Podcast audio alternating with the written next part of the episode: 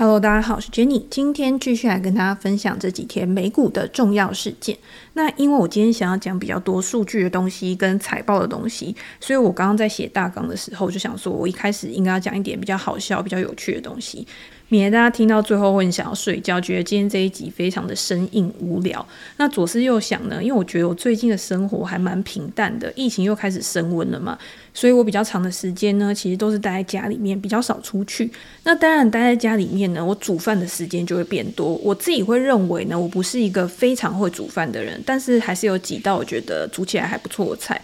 可是煮饭其实是一个很耗时的东西，不是只有把东西煮出来就好。其实煮的过程是很快的，重点是你前面准备的时间，跟你后面收拾的时间。这其实跟投资好像有点像哈，就是你在做决策的时候，其实下单是很快的嘛，你就点一点手指头，然后点一点数字就可以了。但是你在事前要做研究功夫，跟你在点了之后，你持有这一档股票，你之后要做的观察追踪，然后跟你的停利停损点的设定，你是需要花更多的心思跟心力。去做一个权衡的。所以，如果这个时候呢，你有一个好的工具，比如说一个好的锅子啊，或者是有一个好的调味料，那就可以让你的菜色变得更好。那这个只是我一开始的时候，我就是在胡乱签，但是我觉得中间感觉真的是还蛮有道理的嘛，对不对？我最近就是换了一个锅子，然后觉得超级好用的，完全不会粘锅。那我之前的锅子呢，也是不粘锅，但是就是会粘锅，我也不知道为什么。反正这种东西呢，就是要测试了之后才知道，这不是叶配，只是我自己个人的一个心路历程而已。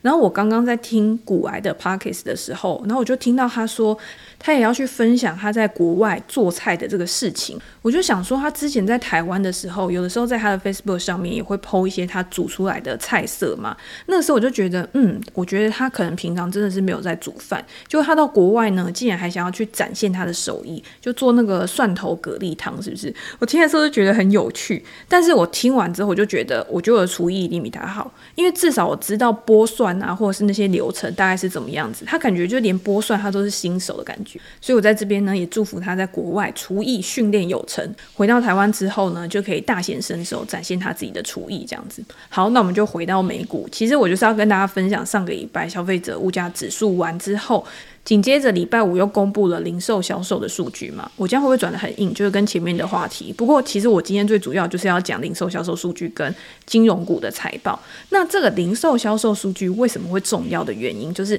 在现在大家看市场上面通膨升温，然后价格高涨的一个情况之下，如果因为价格高速的上涨，然后民众开始他的消费意愿降低的时候，那是不是之后一定会影响到整体的一个经济发展？所以零售销售它其实是有一个指标的意义，就是你现在看市场上面它的消费动能是怎么样，对于未来经济成长的推升作用大不大，这个就很重要了。那这一个月呢，其实如果跟前一个月相比的话，年增还是有十六点五个 percent，可是比上一个月衰减了一点九 percent。然后核心消费呢下滑了二点三 percent，创下了近十个月最大的跌幅而已。这个时候市场上面可能就会担心，哎，这样是不是代表经济开始走下坡，通膨上升，然后民众消费意愿又那么低，然后就会开始有滞胀啊这种话题然后出来，然后去做一个讨论。如果你今天去看个别的细项的话，上个月零售销售的各个细项里面，多数都是呈现一个下滑的状况。包括百货在十一月下滑了五点五个 percent 之后，在这个月又再下滑了七个 percent。家具、电子产品、体育用品这些销售额全部都下滑。然后在这个零售销售里面，代表服务支出的。因为我们之前一直讲说，美国未来的消费动能会从商品的消费转向从服务消费去推动的嘛。可是代表服务消费的餐厅跟酒吧，在上个月的上升之后，在这个月呢也下滑了零点八个 percent。那这个主要的原因，我觉得还是因为之前变种病毒的一个影响。你今天又开始有一些限制措施的时候，那民众他可能出去消费的意愿也比较低，他在支出上面也会比较保守嘛。加上之前我在前面的集数其实有跟大家分享过 Adobe 的一个统计数据，它是去统计就是线上销售在之前呢先做一个预测，那他在现在呢他又去统计在实际的这个折扣季过了之后，到底展现出来的是什么样一个情况。那这一次的销售数据呢，就是比上一个月下滑了八点七个 percent，这是一个蛮大的下滑幅度。可是这是蛮符合之前不管是分析师啊，或者是这种研究机构的预期。因为之前他们就是看现在塞港的问题很严重，然后运送的问题其实拖延的时间也非常长，造成很多的厂商他都有缺货的问题，缺货的问题呢又导致他们在之前的广告支出其实有减少啊，比较保守啊，造成当时股价一堆公司都有一个明显的一个下挫嘛。那本季的线上销售放款，有可能就是因为这样的一个情况导致的，比去年同期的成长还要低，然后也低于市场分析师的预期。不管是今天折扣变少。本来以前都打个六折七折的这种东西啊，那可是因为现在成本的上升，所以它可能只能打八折，可能少少的一点折扣，你还是必须得去买，因为就像过年一样嘛。我们在过年的时候，其实有些东西你可能是过年的时候一定需要的，那今天不管价格涨了多少，你还是会去买这个东西。整体的价格呢，比去年一年前也高出了百分之三。我记得之前不管是这种电子零组件的用品啊、家用品啊，其实连吃的东西，包括他们说什么火鸡啊、蓝莓酱啊。这些东西在当时整个需求上升的情况之下呢，你就算有钱，可能也买不到。那你是不是还是一定得去买？好，如果我们刚刚讲的这东西是属实的，也就是符合实际的一个情况的。这样子的话，我就觉得你不应该用一个月的数据就去做转折的判断，因为我们常常在讲总体经济数据或者是个体经济数据，像财报这种东西，其实它都是一个趋势性的延伸。今天你在看总体经济数据的时候，不管是失业率有没有持续的去下滑，或者是通膨是不是持续的去上升，我们都是会看好几个月，它慢慢的一个月一个月去往上垫嘛。所以今天只是一个月的这个数据，它可能还没有办法有一个显著的意义。那你再看下个月，如果今天市场上面通膨升温，然后紧缩真的有加快，联总会真的还是会有很多的官员都出来说想要提早的开始做这种升息啊，或者是甚至是缩表的这种东西的话，那就表示他们还是觉得经济是在一个复苏的道路上，而不是在一个衰退的道路上吧。有可能民众的手上还是有钱的。但是他们只是在这一段时间呢，他们没有出去去把它花掉而已。在之后可能一月、二月的时候，他们就会开始恢复正常的一个消费支出了。这个等一下我们讲银行股的财报的时候，其实也会提到，你要怎么样可以去观察这样的一个情况。但是我现在呢，现在讲一个我看到另外一个数据，就是纽约联储它有统计一个全球供应链压力指数的一个指数，它去评估说目前的供应链问题是不是有改善，在二零二零年呢，是不是可以有持续趋缓的一个情况。那先讲结论，就是说这个全球供应链的压力指数呢，其实是有显示出供应链的问题确实是有一个趋缓好转的一个现象。它评估的很多不同的指标，就是有很多个指标，它都把它抓进来去共同评估，包括像波罗的海指数 （BDI 指数），它是去追踪原物料的运输成本的嘛。然后这个指数还有包括集装箱指数、航空运输指数这种东西。然后在这几个月呢，你可以看到，自从二零二零年之后，都有一个大幅的成长，然后现在都处在一个很高点，但但是。近期开始呢，有几个指标是有开始下滑了。那这个指数呢，也包含了像 PMI 采购经理人指数或者是 ISM 制造业指数等等。那你也可以看到 PMI 指数里面交货时间的这个细项呢，也有下滑。因为你看供应商的时间交货时间如果缩短的话，那就表示说供应链的瓶颈一定是在好转当中嘛。当供给可以慢慢去跟上需求的时候，那你价格上涨的这个态势，它也有可能不会像之前这么的猛烈。虽然说去看这几项的指标啊，目前都还是处在一个很高档。你说要回到疫情之前，还是有很长的一段路要走。但是也可以换个角度想，就是说它之后再创高的几率应该也是会比较低。这个就是基本面的一个论述。但是现在市场上面的氛围，或者是市场上面行情的走向，好像不是这样想的。也就是说，在就业市场持续好转的一个情况，然后在消费者物价指数处于历史的高点，年增七 percent 的一个状况之下，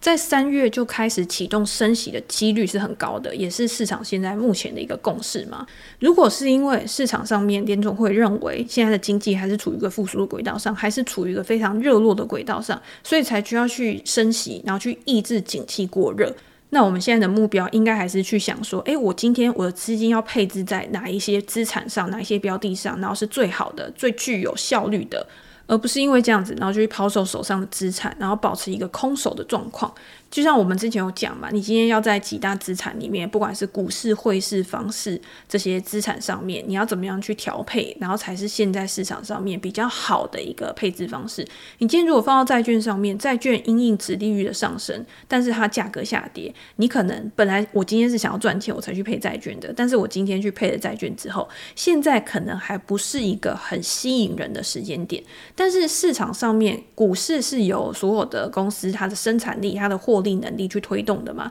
那在之后的这个财报季呢，我觉得也会是某一些公司一个很好的催化剂。那当然，它表现不好的公司、财报不好的公司，甚至是它在过去一段时间它估值过高的公司，财报出来可能就是一个向下的催化剂。这个是在你投入资金之前呢，你就要先思考好，我今天是用一个什么样的心态，保守稳健的心态呢？可能就是要配在基本面比较好的公司上面。但是如果是投机的心态呢，在未来即将紧缩的一个情况之下，或许就不是这么好的一个选。这个也是我之前一直跟大家分享，就是你今天如果做的是投机股或者是高速成长股的话，高速成长股绝对不可能是只用基本面、只用产业趋势，然后去做一个判读的。它一定是加入了很多资金动能的一个成分。那动能在好的时候呢，当然是有很强大的力量可以去推升股价上涨。但是当动能消失的时候，市场上面下跌的速度也是很快的。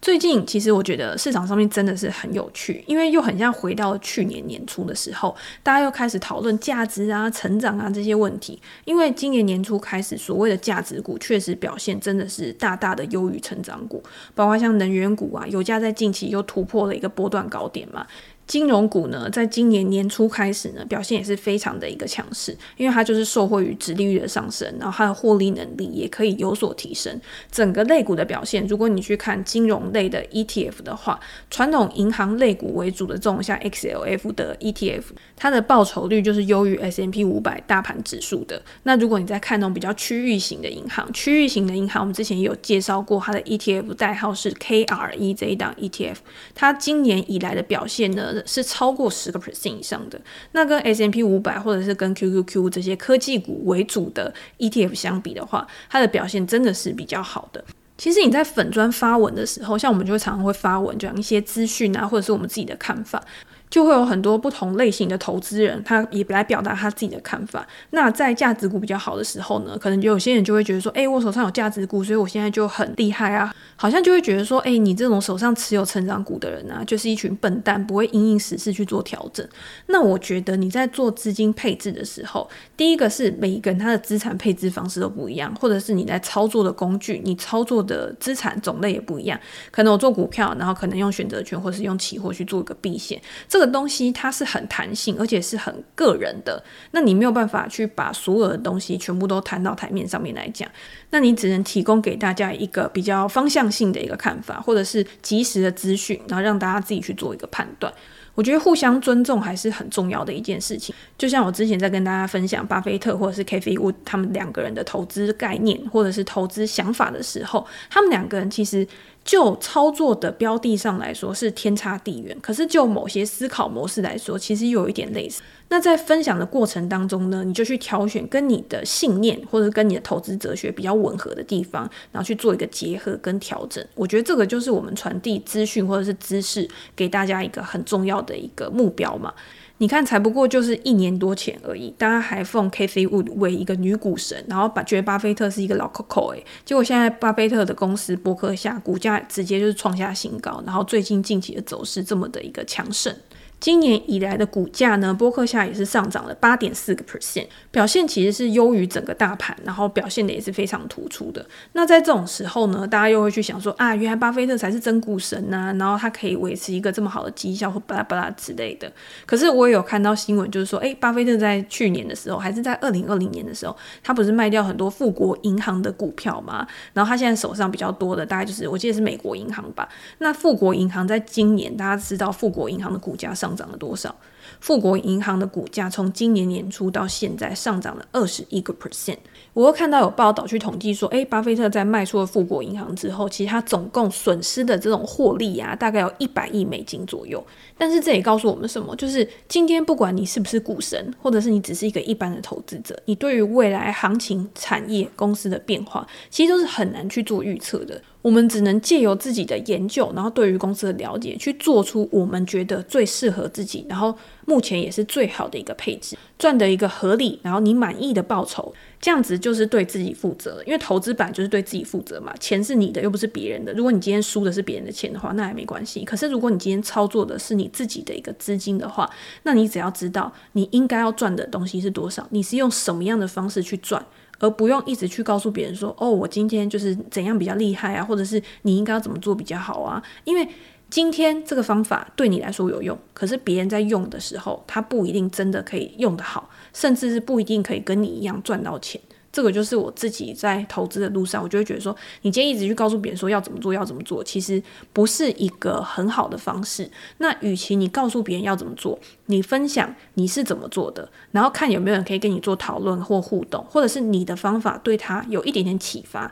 其实这样就已经够了。好，我觉得我离题了，因为我刚刚讲到富国银行，其实我就是要接下来讲我对于这几家银行股它的一个财报表现有什么样的一个看法。那我自己其实是不太喜欢操作传统的银行股，因为我就会觉得说，你今天可能短期它会有一些主题啊、趋势啊，跟着利率上升的一个题材，然后会有一个短期或者是波段的一个效应。但是就长远的一个发展来看的话，我会觉得它的成长性就没有像呃我们一般想的成长股或者是高速成长股这么好。所以，与其去操作这种传统的金融股，那我可能在价值股的部分，我就比较喜欢做油。但是油的话，我也是比较喜欢做衍生性商品，也比较不喜欢做这种呃价值股的收股息的这种股票。但是我之前还是有跟大家分享，就是说，如果你想要做这种能源股的价值，然后可以收息的部分的话，就是两家最主要的领导公司可以去做一个参考嘛。这我们今天就不再多提了。那这一次的银行股有三家先公布财报，摩根大通、花旗跟富国银行。那三家财报公布了之后呢，其实只有富国银行的表现是比较好的，摩根大通跟花旗的表现都算是比较疲软的，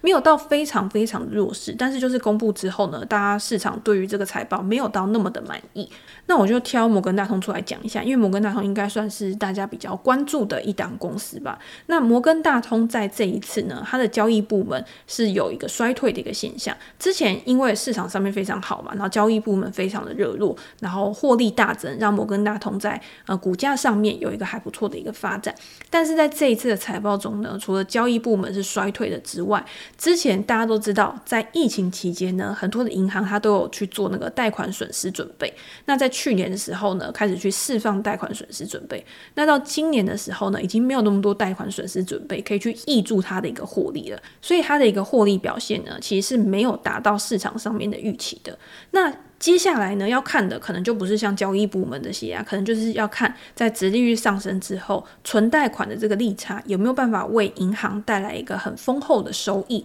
那这一点呢，可能就是富国银行在这一次的财报里面，呃，市场对它比较乐观的看法是优于摩根大通或者是花旗。再加上富国银行它在近期呢，也有去出售它的一个资产，然后去提高它的营运效率，让它在近期呢，其实受到市场上面资金追捧的程度也是比较高。之后呢，其实。其实就是要看存贷利差，我刚刚讲嘛，然后这个贷款的需求、融资的需求有没有办法去回到疫情之前的水准？就目前这一次的财报来看，其实是还没有。因为在疫情期间，其实政府发了很多现金出去，然后让大家的手上至少是比较宽裕的，所以对于融资的需求可能没有这么大。那他没有去统计，就是说我这是讲一个比较概观的，因为有三家公司，如果大家有兴趣的话，其实我在我的 PressPlay 专栏有比较详细的一个说明。但是因为 Podcast 的关系，所以我就会讲的比较简短，主要就是一个大方向。那如果大家想要知道比较细节的部分，就可以到文章去看，会比较清楚。那现在的消费虽然动能已经有起来了，但是你今天消费。要消费的更多，然后甚至让你有融资的需求去消费的时候，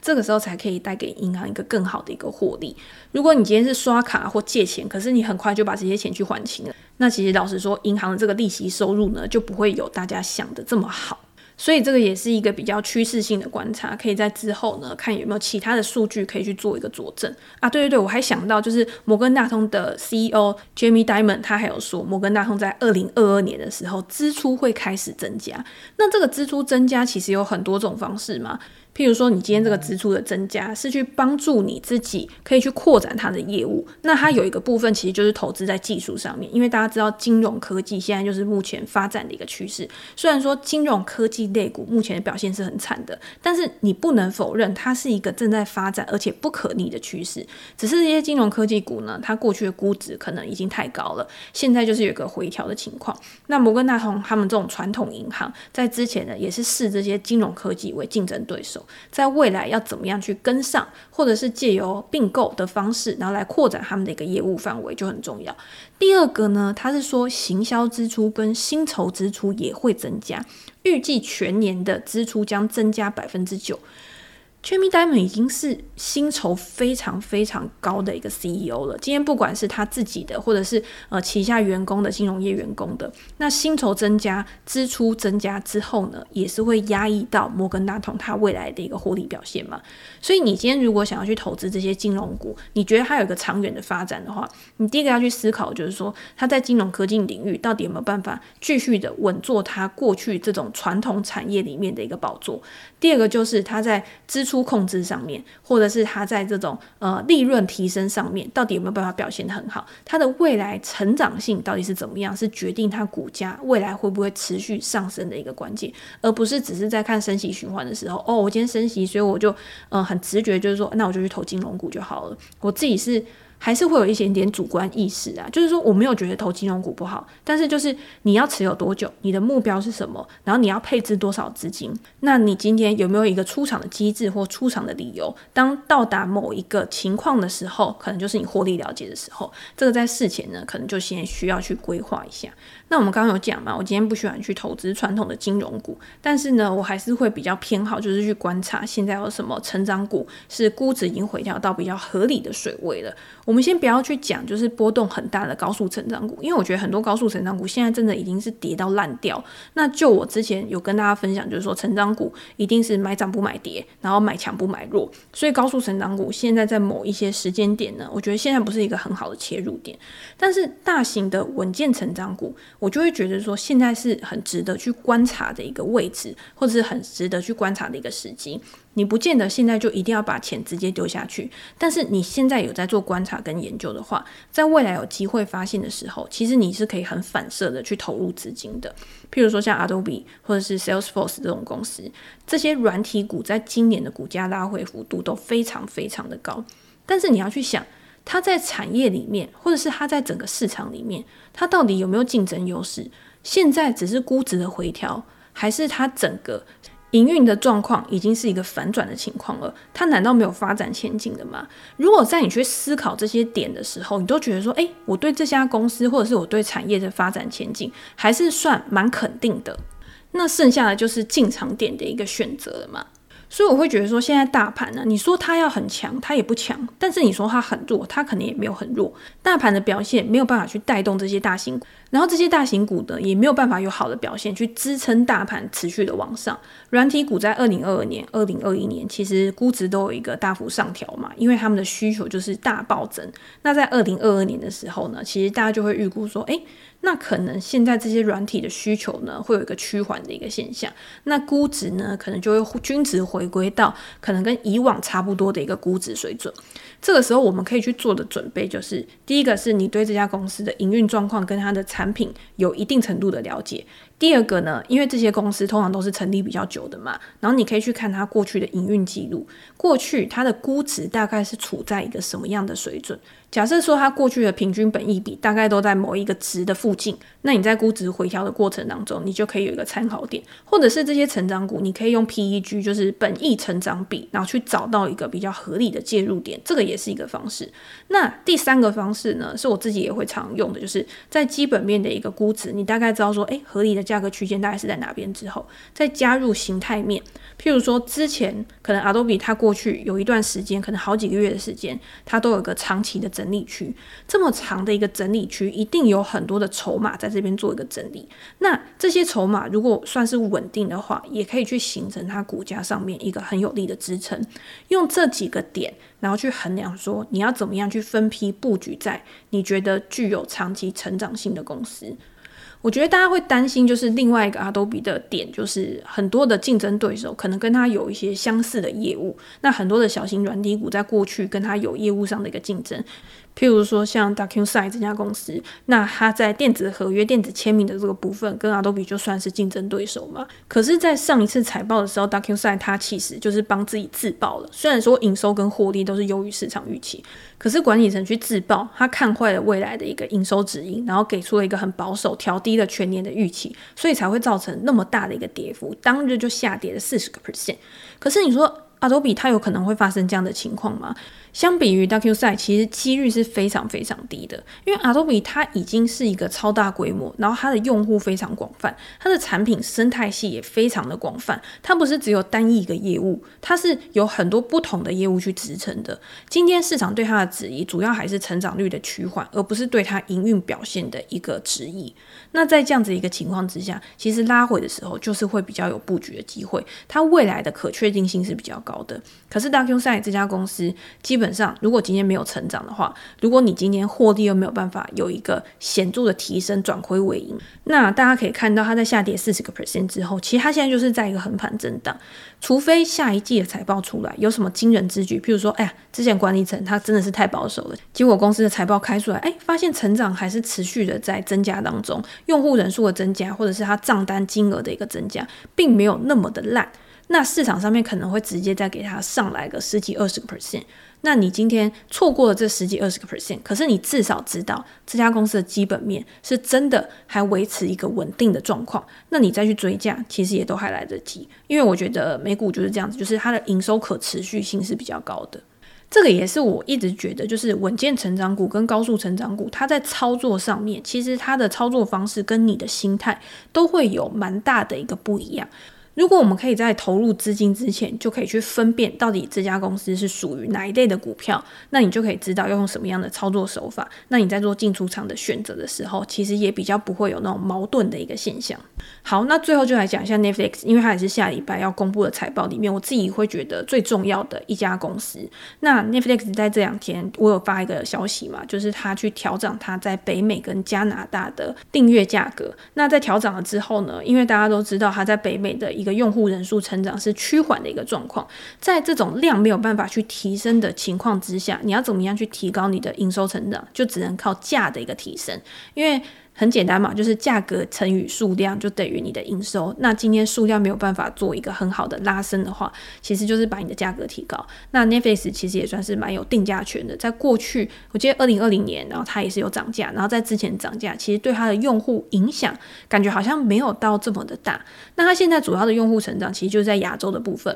那它在亚洲也可能跟各地啊，就是各个区域的制作公司有很积极的合作，一直持续的去推出新的电影或者是新的影集。其实我觉得 Netflix 在这一块真的是非常非常强。第一个是它推出的片量其实很快，而且又很大，而且我觉得它的质感跟它的内容品质也都是很好的，这样子就会让我愿意就是花钱去订，即便是在某一段时间可能没有什么特别想看的，但是也不会特别想要去把它退掉。那在这一季呢，就是还没有公布嘛，可是市场预期说用户大概会增加八百四十万，然后全球的用户总数大概会到二点二亿左右。那就是看，哎，这一季有没有什么惊人之举，可以让它的股价有止跌回升的一个状况。但是我长期还是蛮看好 Netflix 这家公司的。然后我今天又看到一个新的消息，就是不知道大家有没有在 Netflix 上面看 F1 的纪录片？因为我是在看纪录片之前，我就有在看 F1 的比赛嘛，所以那个时候呢，其实纪录片里面很多的人，其实我都是还蛮熟悉的。所以在看到纪录片的时候，其实会勾起一些你之前在看比赛的回忆。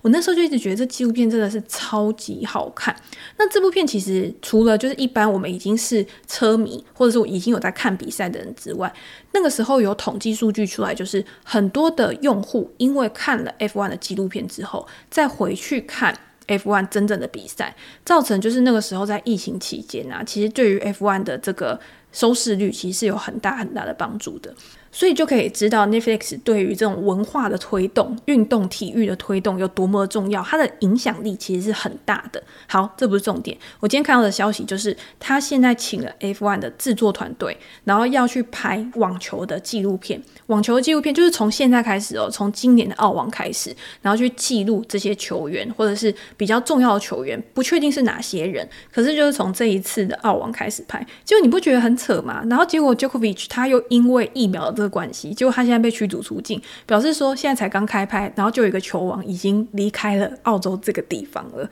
那当然，我觉得这也是一个蛮戏剧化的一个过程。到时候在铺陈啊跟剪接之后，不知道会用什么样的方式去呈现。但是我觉得网球在近几年，不对，应该说近十年，真的是非常非常的传奇。你说像 Djokovic 或者是像费德勒，然后 Nadal，之前 Murray 还没退休的时候，其实就是几个巨头。然后越来越老，可是却没有年轻人可以去打败他们，然后直接把整体的一个网球年龄然后拉高，造成了现在这种传奇世代，然后现在还在网球上可以看到他们的身影，我觉得真的很有做纪录片的一个价值。那从 Netflix 的手上，然后去拍出这样的纪录片，其实还让人蛮期待的嘛。好，那今天就先跟大家分享到这边。如果大家有任何的想法的话呢，欢迎在留言给我评价。那我们之后可以再拿出来讨论。如果想要知道更多的美股消息或者是之后财报的消息的话，也欢迎订阅我的 Press Play 专栏，然后专栏里面会有更多的消息跟大家做一个分享。那我们今天就先跟大家分享这边喽，拜拜。